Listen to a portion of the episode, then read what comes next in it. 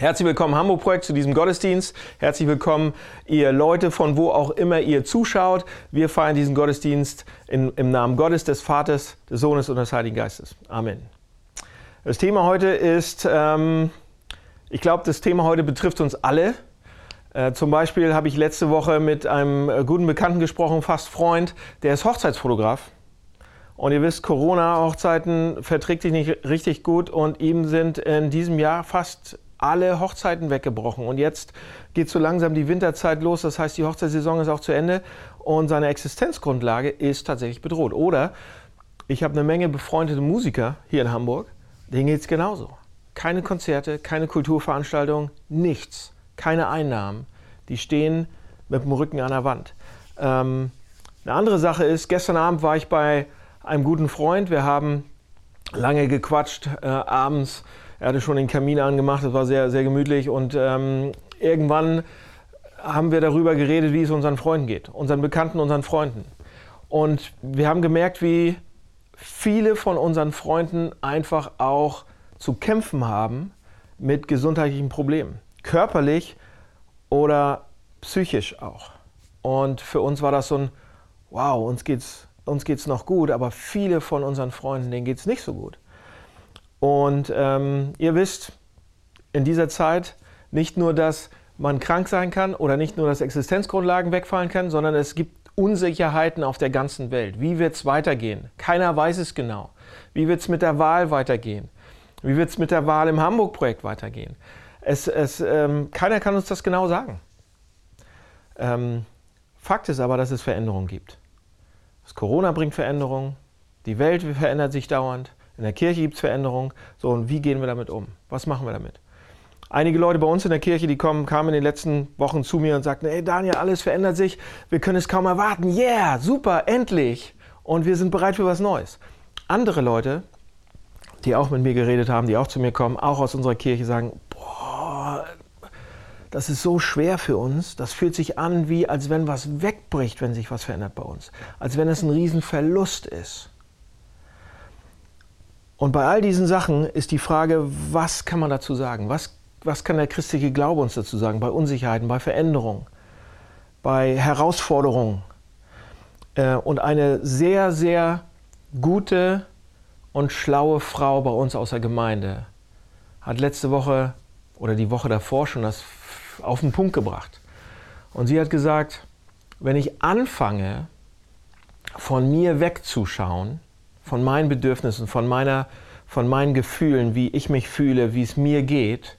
Und wenn ich hinschaue zu Gott, wenn ich mich auf ihn konzentriere, auf Jesus Christus, dann bekomme ich eine neue Perspektive und dann werde ich fähiger, mit Veränderung, Unsicherheiten und dieser Welt umzugehen. Und davon redet auch der Text heute. Und ich habe uns einen Text mitgebracht aus Kolosser 3, 1 bis 4. Den lese ich uns jetzt mal vor, weil da geht es genau darum, was man machen kann, was die Ressource auch im christlichen Glauben ist, wenn man Herausforderungen, Veränderungen, Unsicherheiten gegenübersteht. Ich lese vor. Kolosser 3, 1 bis 4. Da ihr nun alle zusammen mit Christus auferweckt worden seid, sollt ihr euch ganz auf die himmlische Welt ausrichten in der Christus auf dem Ehrenplatz an Gottes Seite sitzt. Richtet eure Gedanken auf das, was im Himmel ist, nicht auf das, was zur irdischen Welt gehört. Denn ihr seid dieser Welt gegenüber gestorben. Und euer neues Leben ist ein Leben mit Christus in der Gegenwart Gottes. Jetzt ist dieses Leben den Blicken der Menschen verborgen. Doch wenn Christus, euer Leben, in seiner Herrlichkeit erscheint, wird sichtbar werden, dass ihr an seiner Herrlichkeit teilhabt.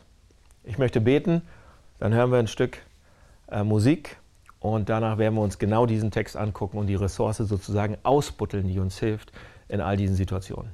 Vater im Himmel, vielen Dank für diesen Gottesdienst. Vielen Dank, dass wir ihn online haben können, dass es diese Möglichkeiten gibt. Vielen Dank, dass wir dein Wort aber haben, vor allen Dingen. Und vielen Dank, dass, vielen Dank, dass da so viel drinsteckt, was uns Kraft gibt, was uns Sicherheiten gibt, was uns alles gibt, was wir brauchen, damit wir in dieser Welt leben können, bestehen können und sogar Freude haben können. Äh, zeig uns das, hilf uns das zu verstehen heute. Amen. Moin nochmal an euch alle, die ihr es seht. Wir sind hier bei der Predigt angekommen. Es geht heute um Kolosser 3, 1 bis 4 und wie wir mit Herausforderungen und Problemen oder auch äh, größeren Unsicherheiten im Leben umgehen können, die alle auf uns auf, äh, einströmen gerade. Und das gilt natürlich auch für uns als Kirche, gerade im Hamburg-Projekt. Es gibt äh, heute Abend bis heute Abend, 6.9., äh, 23 Uhr, die, die große Abstimmung, wie wird es weitergehen. Und äh, das ist natürlich schon eine Riesenveränderung äh, und auch eine Unsicherheit so für viele von uns. Und deshalb schaue ich mir den Text an mit euch, um da hinzukommen und um euch zu zeigen, was ist wirklich wichtig bei dieser ganzen Geschichte und was kann man da machen und was gibt uns der christliche Glaube oder was gibt uns Jesus Christus direkt in solchen Situationen an die Hand. Okay? Also gehen wir mal einen Text rein. Wir gucken heute da äh, genauer rein und stellen den Fokus so richtig scharf. Im Text haben wir einen Aspekt vom Christentum, der oft belächelt wird. Ich zeige es euch. Zweimal sagt Paulus nämlich, dass wir uns auf den Himmel ausrichten sollen. Was bedeutet das? Dass wir uns ganz auf die himmlische Welt konzentrieren sollen oder dass wir so, so, so darüber nachdenken sollen die ganze Zeit. Nicht auf diese Welt, nicht auf die, was um, um uns herum ist, sondern den Fokus auf den Himmel. Und wenn man das so sagt einfach in unserem Sprachgebrauch, ja, sich auf den Himmel ausrichten, ist eigentlich eher unattraktiv. Man will eigentlich mit beiden Füßen auf der Erde stehen. Ja, man will ja äh, pragmatisch sein, ähm, gerade in Hamburg, ja, bodenständig, äh, stabil und so weiter, auf dem Boden der Tatsachen und nicht irgendwo äh, abgespaced irgendwie rumkreisen. Ja, man, man kennt die Realität, man weiß, wie die Dinge laufen, auf einen ist Verlass und so weiter. Aber am Himmel ausrichten oder an, an lofty things sozusagen, was, was, was meinen wir damit? Und wenn wir das so sagen, viele Leute denken, ja, das ist, man, man ist dann so ein bisschen realitätsfern. Man ist irgendwie abgehoben ein bisschen. Man hat die Füße nicht mehr auf dem Boden. Oder vielleicht denkt man dann an Leute, die sich dauernd mit esoterischen Dingen beschäftigen, die irgendwie so halb schon im Himmel schweben oder die sich Luftschlösser Schlösser bauen. So. Ähm, aber das ist nicht, was Paulus hier meint. Das ist nicht, was er meint. Wenn wir nämlich weiterlesen, in Vers 5, also ich habe 1 bis 4 vorhin gelesen, wenn wir Vers 5 gelesen hätten, ab Vers 5 sagt er nämlich, wenn du eine himmlische Ausrichtung hast, das heißt, wenn du dich darauf konzentrierst, dann wirst du fähig sein, mit, mit allen möglichen Sachen, mit Veränderungen, mit Habsucht, mit Zorn, mit Wut, mit Angst, mit Sorgen, mit Unzucht, all diese möglichen Sachen umzugehen. In anderen Worten, was Paulus hier sagt, ist, diejenigen, die sich auf den Himmel ausrichten, tun der Welt am besten. Ja, das ist, was er da sagt. Das steht zwischen den Zeilen. Weil sie Menschen sind, die das können, die sich aus dem Himmel aus, ausrichten, die, die, das sind Menschen, die fähig sind, ihr Leben mit der größten Freiheit zu leben. Die werden nicht bitter, selbst wenn ihnen Dinge passieren, die sie, die sie wirklich ach, so, so unter Stress setzen und, und unter Druck setzen. Sie werden nicht verängstigt, selbst wenn ihnen wirklich Dinge bevorstehen, schlimme Dinge. Sie leben in dieser Welt mit Freiheit und Kraft. Und was Paulus hier sagt, ist, er deutet das an und er zeigt uns das gleich. Es gibt eine Ressource im Christentum, es gibt eine Kraft bei Gott, es gibt Möglichkeiten bei Jesus Christus, bei Gott, es gibt eine Kraft bei ihm, die uns fähig macht, mit all dem umzugehen. Indem man sich auf den Himmel ausrichtet, so, sagt er. Was? Indem man sich auf den Himmel aus, indem man himmlische großartige Dinge sieht, indem man sich darauf konzentriert, indem man zu einem bestimmten Grad im Glauben, sozusagen, wenn wir daran glauben, indem man im Glauben auf den größten und besten schaut, den es gibt, denjenigen, der für dich gestorben ist. Indem unsere Vorstellungen sozusagen in den Himmel gehen und geweitet werden, indem wir Augen dafür bekommen und so weiter. So, aber, das alles könnte ja auch noch irgendwie himmlisch sein und abgespaced, aber was bedeutet das ganz praktisch? Was bedeutet es, seine Gedanken an der himmlischen Welt auszurichten? Bedeutet das, dass wir die ganze Zeit an den Himmel denken oder ans Paradies und an tolle Partys, die es da geben wird und das, an das tolle Essen, was es da geben wird, was es geben wird? Oder dass ich die ganze Zeit an meinen Limettenbaum denke Ich habe einen guten Freund, mit dem träume ich ab und zu äh, über unseren Limettenbaum, den wir in unserem Garten im Himmel haben werden, weil, und der voll ist mit Limetten, weil den brauchen wir ja für unsere Strandbar, die wir da öffnen werden, weil ich als Pastor bin natürlich dann, äh, habe dann keinen Job mehr da oben, weil, ne, dann brauche ich hier nichts mehr erklären, weil dann ist alles klar. Also bedeutet das das, dass man daran denkt die ganze Zeit? Dass man an das Leben im Himmel denkt, wie es mal sein wird? Ähm, daran kann man denken, das ist okay. Aber das hier, was Paulus meint, ist, wovon er spricht, ist eine andere Sache. Lasst uns mal genau hinschauen. Was meint Paulus damit, sich an den Himmel auszurichten? Vers 1 und Vers 3 sagt er es. Was bedeutet es? Vers 1 sagt er, da ihr nun also mit Christus auferweckt worden seid. Und Vers 3 sagt er, denn ihr seid gestorben. Und das ist interessant, da müssen wir nachhaken. Weil wenn ihr da genau zugehört habt, dann sind das zwei Vergangenheitsformen. Das wurde in der Vergangenheit geschrieben. Zweimal gebraucht die Übersetzung hier das Perfekt. Also nicht, ihr werdet auferstehen, ihr werdet sterben, sondern hier steht, ihr seid auferstanden, ihr seid gestorben, also schon passiert in der Vergangenheit. Vergangenheitsform, perfekt. Und hier müssen wir genau nachgucken. Warum schreibt er das so? Was meint Paulus damit? Worüber redet er da? Das ist kein Versehen, dass das so da steht. Und ich glaube, wir sollten, wir müssen verstehen oder glauben oder, oder wissen, dass wenn du Christ bist, wenn du Christ wirst, dann sind wir bereits mit Christus auferstanden. Dann sind wir bereits mit Christus gestorben.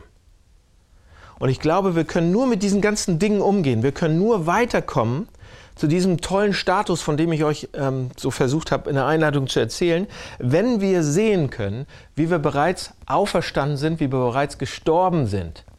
So, und jetzt sagt irgendjemand, warte mal, Dan, auferstanden? Gestorben? Äh, was? Perfekt, Vergangenheitsform. Was, worüber redest du da? Was willst du uns sagen? Hier ist, was ich euch sagen will damit. Worauf es sich hier bezieht, ist eine der großartigsten Wahrheiten, die es, die es je gab und je gibt und je geben wird. Das hier, was hier steht, sagt uns, dass der Kern des Christseins nicht bedeutet, Christus nachzuahmen oder nachzueifern, so Jesus Christus genau das Gleiche zu tun. Ja, nicht alles machen wie er. Auch wenn ich das tue, das ist super, aber das ist nicht der Kern. Und der Kern ist auch nicht, dass ich zu Christus oder dass ich Jesus Christus zuhöre oder dass ich ihm gehorche oder dass ich ihn bewundere oder dass ich ihn liebe.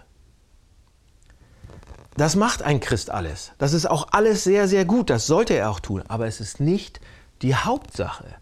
Es ist nicht der Kern. Der Kern, Christ zu sein, ist, dass ich in Christus bin mein Leben ist in Christus. So, was bedeutet das? Paulus erklärt uns das in Kapitel 1 und 2 vom ganzen Kolosserbrief. Er schreibt diesen Brief und in Kapitel 1 und 2 erklärt er das und er sagt, das Herz, ja, das Herz, das, der Kern des Evangeliums ist, dass alles, was wahr ist über Jesus Christus, was stimmt über Jesus Christus, ist, wenn ich Christ werde, war jetzt über mich. Was Christus gilt, was Jesus Christus gilt, wenn ich Christ werde, gilt das jetzt mir. Und das ist das Evangelium, Leute. Das Erstaunliche am Evangelium ist, wenn wir verbunden sind mit Jesus Christus, wenn wir in Jesus Christus sind, wenn ich Christ werde, wenn ich, wenn ich ein Christ werde, wenn ich an ihn, an ihn glaube, wenn ich getauft bin, an ihn glaube, wenn er für mich, wenn ich eine Beziehung mit ihm anfange, wenn er eine Realität zu mir will, wenn ich Christ werde. Ja? Das Erstaunliche am Evangelium da ist, dass alles, was über Jesus Christus gilt und über ihn gesagt wird und über ihn stimmt und über ihn wahr ist, stimmt jetzt über mich. wird über mich gesagt. Das ist der Grund, warum Paulus hier sagen kann, du bist gestorben. Das sagt er ja. Das heißt, das heißt, wenn Paulus das sagt, du bist gestorben, das heißt, dass Gott dich behandelt, als wenn du am Kreuz gestorben wärst und bezahlt hast mit Qualen für alles, was jemals falsch gelaufen ist. Warum? Weil Jesus es getan hat. Warum? Weil du es getan hast. Warum? Weil er es getan hat. So, und an Jesus Christus zu glauben bedeutet zu sagen, Herr, nimm mich auf wegen dem, was Jesus getan hat, seinetwegen. Seht ihr, der Kern von Trennung von Gott, der Kern von Sünde ist das eigentlich, ist, wenn ich mich selbst mit Gott austausche. Ich tausche mich mit Gott selbst aus und ähm, ich tue Dinge, zu denen eigentlich nur Gott das Recht hat. Ich stelle mich an Gottes Stelle. Ich will selber herrschen. Ich, will, ich, ich, ich sage, ich weiß, was gut und was schlecht ist. Ich sage, wie die Welt zu laufen hat. Und, ähm, und ich sage auch, wie mein Leben am besten funktionieren kann. Ich stelle mich an Gottes Stelle und sage, ich weiß, wie, wie, wie, ich tausche mich mit Gott aus. Der Kern von Rettung, das heißt, das zurückzudrehen, ist, dass Gott, nicht ich, dass Gott sich selbst austauscht wieder mit mir. Und er stellt sich dahin, wo ich eigentlich verdiene zu stehen, nämlich ans Kreuz. Und deshalb kann man sagen, oder sagt Paulus, du bist gestorben. So, aber nicht nur das. Du bist auch auferweckt. Du bist auferstanden. So, was bedeutet das? Seht ihr das Ende von Vers 1? Da steht, Christus sitzt an, der, an, an Gottes rechter Seite. Ja, du bist auferstanden was bedeutet das? Und, und er versucht uns das zu erklären. Was bedeutet es, zu Rechten von jemandem zu sitzen? Das ist ein altes Bild, eine alte Idee. Ja? Ähm, wenn, dich, wenn dich früher Könige gefragt haben, zu seiner Rechten zu sitzen, Mann oh Mann, das war eine Ehre. Warum? Zuerst einmal bedeutet das, dass man auf dieselbe Ebene kommt wie der König. Ja, der Thron, wisst ihr aus Filmen und Büchern und was auch immer, der Thron war so ein bisschen höher gelegen als alles um einen herum. Ja? Und zu Rechten zu sitzen am Thron bedeutet, dass man einen Platz bekommt vor allen anderen, vor dem ganzen Volk, vor dem ganzen Land, der ein Platz von ultimativer Ehre ist, von Macht, von Ehre und von Intimität, von Vertrautheit. Man ist fast am dichtesten am König dran. Man kann so in sein Ohr reinflüstern, man kann ihn anfassen fast, ja. Also mit dem König zu sitzen bedeutet nicht nur, dass der König da oben sitzt, sondern dass man quasi Gemeinschaft mit dem König hat, dass man zusammen mit dem König, sein Vertrauter ist. Er hat dir zugehört an der Stelle. So, pass auf, jetzt wird spannend. Als, der, als, als Gott der Vater den Sohn wiedergesehen hat, also Jesus Christus wiedergesehen hat, ist sein Herz fast zersprungen vor Freude, vor Liebe für ihn. Und hier im Text steht, er setzt ihn zur Rechten. Warum? Schaut euch an, was der Sohn getan hat. Jesus Christus hat sich selbst komplett leer gemacht, hat sich selbst komplett heruntergesetzt von all seiner Herrlichkeit, von seinem Gottstatus, ging auf die Erde, lebte das perfekte Leben, ein Leben voll Liebe, voll Demut, voll Gehorsam, voll Mut, voll Weisheit, voll Ehrlichkeit, voll Reinheit, voll Wahrheit. Absolut wunderbar, absolut wunderschön, erhaben. Und er kommt zurück, nachdem er das ultimative Opfer gebracht hat, was man nur geben kann, sein Leben gegeben hat. Und jetzt, nachdem Jesus zurückkommt, zerspringt das Herz des Vaters für seinen Sohn. Und er umarmt ihn und er küsst ihn und sagt, sitz zu meiner Rechten. Und er überschüttet ihn mit Vertrautheit, mit Liebe, mit allem, was er hat. Und jetzt haltet euch an euren Stühlen oder Couchen fest. Du bist auferstanden mit ihm. Wisst ihr, was das bedeutet? Das bedeutet, dass dich der Vater behandelt, als wenn du das Leben gelebt hast, was Jesus gelebt hat, als wenn du den Tod gestorben bist, den Jesus gestorben ist, als wenn du das Opfer gebracht hättest, was Jesus gebracht hat, als wenn du genauso wunderbar und wunderschön und kraftvoll und heilig wärst wie er. Du bist auferstanden. Er setzt dich zu deiner Rechten. Du bist in seinen Augen durch Jesus Christus wie Jesus Christus. Du sitzt zu Rechten. Du warst tot. Und jetzt sitzt du zu Rechten. alles, was über Jesus wahr ist, ist über dich wahr. Und wenn wir jetzt sagen, oftmals sagen wir das ja, Leute, eigentlich ist es zu schön, um wahr zu sein. Aber pass mal auf, wisst ihr, wie wir uns verhalten oft? So im Alltag? Wir sagen, Herr Jesus, ich bin Christ, Herr Jesus Christus oder Gott oder lieber Vater oder wie auch immer wir beten, ich bin Christ, bitte beantworte mir doch dieses eine Gebet. Bitte hilf mir doch bei dieser Sache. Weil guck, guck, guck doch an, was ich mache. Ich versuche doch mein Bestes. Ich will auch so leben, wie du gesagt hast. Ähm, ich will leben, wie du das willst. Ich versuche mein Bestes zu geben. Ich will mich verbessern. Ich will von diesen Süchten freikommen. Ich will von diesen Sachen nichts mehr wissen. Ich will so leben. Ich strenge mich immer mehr an. Bitte, ich bitte dich um Vergebung an diesen Sachen. Ich gebe mein Bestes.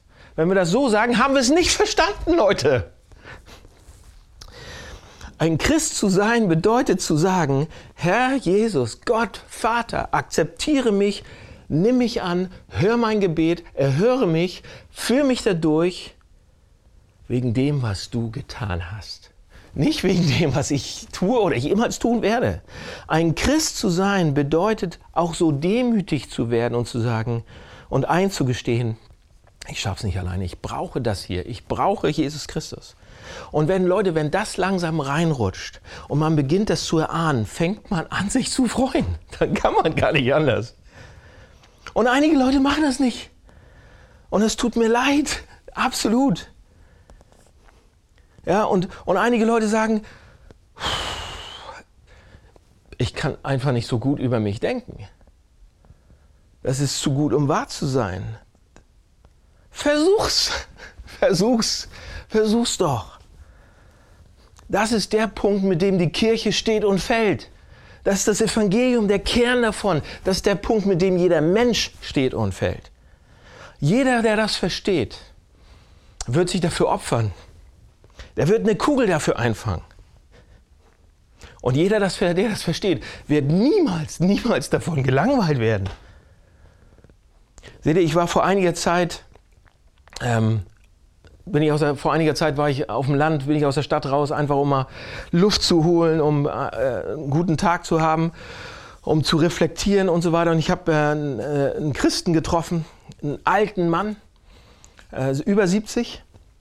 Und, und wir haben in die Weite geschaut, die Felder, die Wälder und haben in die Weite geschaut und wir standen da. Und das war unglaublich schön. Eins der so keine, keine Strommasten, keine Wind, sondern Natur pur. Könnt ihr euch das vorstellen? So, so die, das, die Schönheit der Natur und eingesaugt nach so einem Großstadt, sechsmonatigen Aufenthalt in der Großstadt und du bist da auf dem Land und du saugst die Schönheit und die Kraft und die Macht der Natur ein. Und wir standen da und er war Christ und er war 70 und er hat, und wir haben über das Evangelium gesprochen, wir haben über diesen Punkt gesprochen. Wir haben über dieses diesen Austausch, dieser, diesen wunderbaren Austausch, die Stellvertretung, dieses, was über Jesus war, was über mich war, gesprochen. Und wir standen da und wir haben beide geflennt. Wir hatten, wir hatten so Tränen in den Augen. Wir haben gesagt, das ist so gut, um wahr zu sein. Das kann sich keiner ausdenken. Das ist der, wenn das stimmt, das ist der Hammer. Und wir waren komplett geflasht.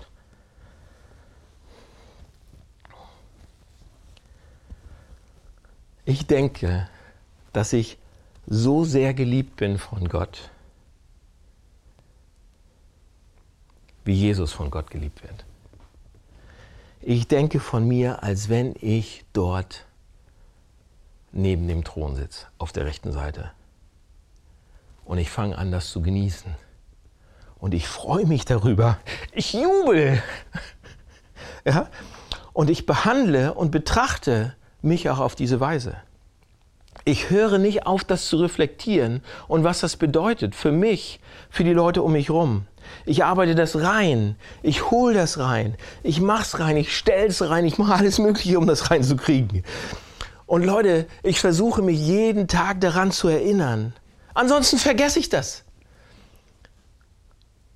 Und ich vergesse dann auch die, den Wert, die Bedeutsamkeit, die Ehre, das absolut Tolle, was mir verliehen worden ist. So, und das bedeutet es, Leute, das bedeutet es, was ich gerade erzählt habe. Dein Leben, unser Leben, jeden Tag zu leben mit den Gedanken auf himmlische Dinge gerichtet. Wo Christus, der unser Leben ist, seinen Platz hat. Ja? So, letzter Punkt. Wie machen wir das jetzt in der Praxis? Ja? Bevor ich, bevor ich zum letzten Punkt komme, eine Sache noch. Ich glaube, bevor du das hier bekommst, diese Qualität, von der Paulus hier redet, hier spricht, bevor du das in dein Leben haben wirst, musst du bereits wissen und glauben, dass Jesus Christus gestorben ist für dich. Ja, dass er wirklich Gottes Sohn war, dass er wirklich vom Himmel auf die Erde gekommen ist und dass er auch zurückgegangen ist und dort seinen Platz hat. Leute, es ist leider, ja, ich sag das so, ich lehne mich mal auf dem Fenster. Es ist leider nicht genug, einfach ab und zu zur Kirche zu gehen oder ab und zu dieses Video zu gucken und zu sagen, okay, ich brauche ein wenig spirituelle Kraft, ich brauche ein bisschen Hilfe im Alltag. Aber ich kann eigentlich nicht so richtig glauben, was in der Bibel steht oder im Neuen Testament. Ich kann nicht glauben, dass Jesus Christus wirklich Gottes Sohn war. Ich kann nicht an die physische Auferstehung glauben. Meine Le Leute, meine lieben Freunde, das wird nicht genug sein. Ihr habt da nichts in der Hand. Aber wenn ihr denkt, wenn ihr glaubt, dass das wahr ist, was ich gerade erzählt habe. Dass, wenn ihr Christen seid. Und wenn, Leute, wenn ihr es noch nicht seid, fangt an, darüber nachzudenken. Fangt an, darüber zu reflektieren. Ja? Und diese Dinge, fangt an, diese Dinge herauszufinden, durchzuarbeiten, zu erforschen, zu studieren, zu erkunden, wenn ihr sie noch nicht glaubt. Und es gibt eine Menge Hinweise, Belege, Beweise. Schaut, schaut genau aber mit denen müssen wir in Berührung kommen, dann werdet Christen und dann gilt das für euch. So, letzter Punkt. Wie machen wir das praktisch? Ja, ein paar Minuten habe ich noch. Praxis.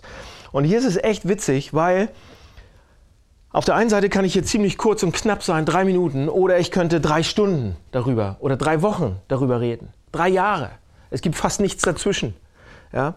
Und wenn wir vorsichtig aber hier in den Text schauen, ich, ich halte mich mal an den Text, wenn wir vorsichtig hier in den Text schauen, dann gibt es ein Negativum und ein Positivum, wie wir, äh, die wichtig sind in der Praxis, wie wir damit umgehen.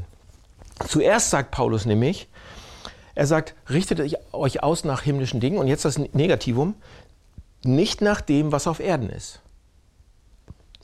Ja, und wenn wir dieses, das Negierte so verstehen, werden wir dann auch besser das Positive verstehen. Pass auf, hier ist, was er sagen will. Ähm, Paulus sagt, seht zuerst das Negative, seht zuerst das Negativum. Ihr, und er sagt, ihr müsst aufhören, wir sollten aufhören, unser Herz und unser Verstand und unser Sein auf Dinge zu setzen, die von der Erde sind, die, die hier sind. Ja? Und dieses ganze Konzept, unsere Gedanken auf himmlische Dinge zu setzen, bleibt nebulös, wenn wir nicht realisieren, was Paulus hier meint. Er sagt nämlich, Ihr macht das bereits. Jeder von uns macht es bereits. Ihr richtet euer Herz oder ihr setzt eure Gedanken, eure, eure Hoffnung, eure Wünsche, euren Verstand auf Sachen, die hier von der Erde sind, auf Dinge, auf geschaffene Dinge. Ja? So, wie mache ich das? Wie machen wir das? Wie funktioniert das? Hier in Vers 2 und Vers 4 sagt er das. Hier sagt er, Vers 2 steht nicht auf das, was zur irdischen Welt gehört. Und Vers 4 sagt er, sondern auf Christus, der euer Leben ist. Und das ist eine Parallele im Text auch. Er vergleicht das sozusagen. Und was uns das zeigt, ist, sein Herz auf etwas zu setzen, so mit seinem Verstand und allen Sachen darauf äh, zu, zu, die darauf zu richten ist, wenn man etwas zu seinem Leben macht. Und ihr kennt den Spruch, ey, Fußball ist mein Leben.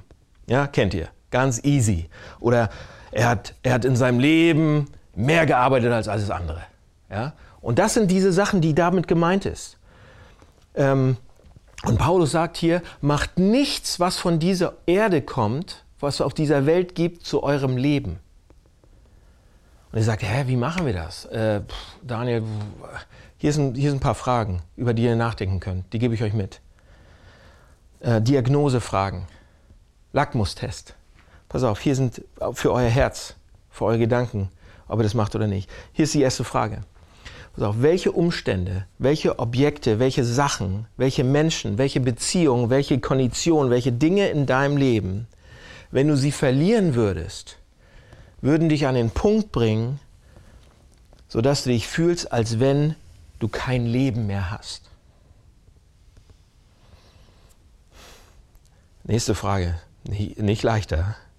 Welche Dinge in deinem Leben wenn du sie verlieren würdest, würden dich dazu bringen zu sagen, dein Leben ist zu Ende.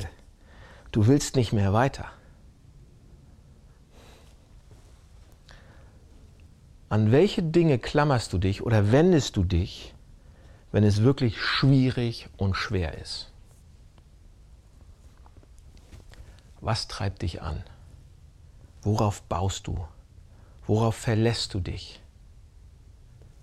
Und fünftens, was fällt dir schwer loszulassen? Eine habe ich noch. Wo investierst du am meisten Zeit und Geld? Schaut euch die Dinge an, reflektiert darüber, denkt darüber nach. Und einige Sachen sagt ihr sofort, das kommt mir in den Kopf und das kommt mir in den Kopf und das. Was sind die Sachen, die so wichtig sind? Und Leute, wir können das Positive nicht machen, also uns am Himmel ausrichten. Zuerst müssen wir das hier machen. Zuerst müssen wir das Negative sehen und, und beschreiben und analysieren und gucken, was es wirklich ist bei uns im Leben, was, was zum Leben für uns geworden ist. Und das ist eine Menge Zeug zum Nachdenken. Also denk nach. So, was ist jetzt das Positive? Und er sagt, richte deine Gedanken ganz auf die himmlische Welt, richte die Gedanken auf Christus, der dein Leben ist. Und ich erzähle euch kurz, wie das bei mir funktioniert. Ich kann nur meine Gedanken auf Jesus Christus setzen und meine Gedanken setzen auf, wer ich wegen Christus bin, wer ich in Jesus Christus bin, wenn ich diese ein bis drei Dinge, wenn diese, diese Dinge passieren, diese ein bis drei Dinge. Ja, wenn ich zum Beispiel mit Emotionen zu kämpfen habe, ihr könnt wahrscheinlich, wisst ihr das schon, dass ich emotional bin manchmal. Ja, ich bin jetzt nicht so trocken wie so ein Professor und stehe hier so, sondern äh, also ein kleines Feuer. Aber wenn ich mit Emotionen, Emotionen zu kämpfen habe wie Zorn oder Ärger oder Verzweiflung oder Mutlosigkeit ja, oder Angst, ähm, oder wenn ich wütend werde, wenn ich wütend bin, ja, so richtig zornig, wenn ich verzweifelt bin oder wirklich unten, wirklich Angst habe, wie versteinert, mich kaum bewegen kann. Pass auf, dann gibt es zwei Arten, wie Leute damit typischerweise umgehen, wie Menschen damit umgehen. Erstens mit Moral die Moralkeule und ich gebe mir selbst die Schuld. Oh, ich sollte nicht so sein, ich muss mich mehr zusammenreißen, vielleicht brauche ich ein bisschen Urlaub oder vielleicht brauche ich ein bisschen äh, Coaching oder sonst was. Ich habe was falsch gemacht an diesen Stellen, ich habe einen Fehler gemacht, das ist meine Schuld. Also mache ich mich selbst runter, weil ich mich so fühle, weil ich nicht damit klarkomme, weil ich mit diesen Veränderungen nicht klarkomme und so weiter. Oder die zweite Sache, was, ich, was, was, was oft passiert, was viele Menschen machen und wir auch immer zwischen diesen beiden Sachen hin und her springen, ist der selbstzentrierte Ansatz, sage ich mal. Also, dass ich sage, der Grund, warum ich wütend bin, der Grund, warum ich verzweifelt bin, der Grund, warum ich versteinert bin, der Grund, warum all diese Sachen passieren, ist, dass irgendjemand nicht meine Bedürfnisse stillt, dass ich nicht das bekomme, was ich brauche. Das heißt, ich muss aus dieser Situation raus, ich muss da raus. Ich will das nicht so haben. Ich will meine Bedürfnisse müssen, die müssen gestillt werden.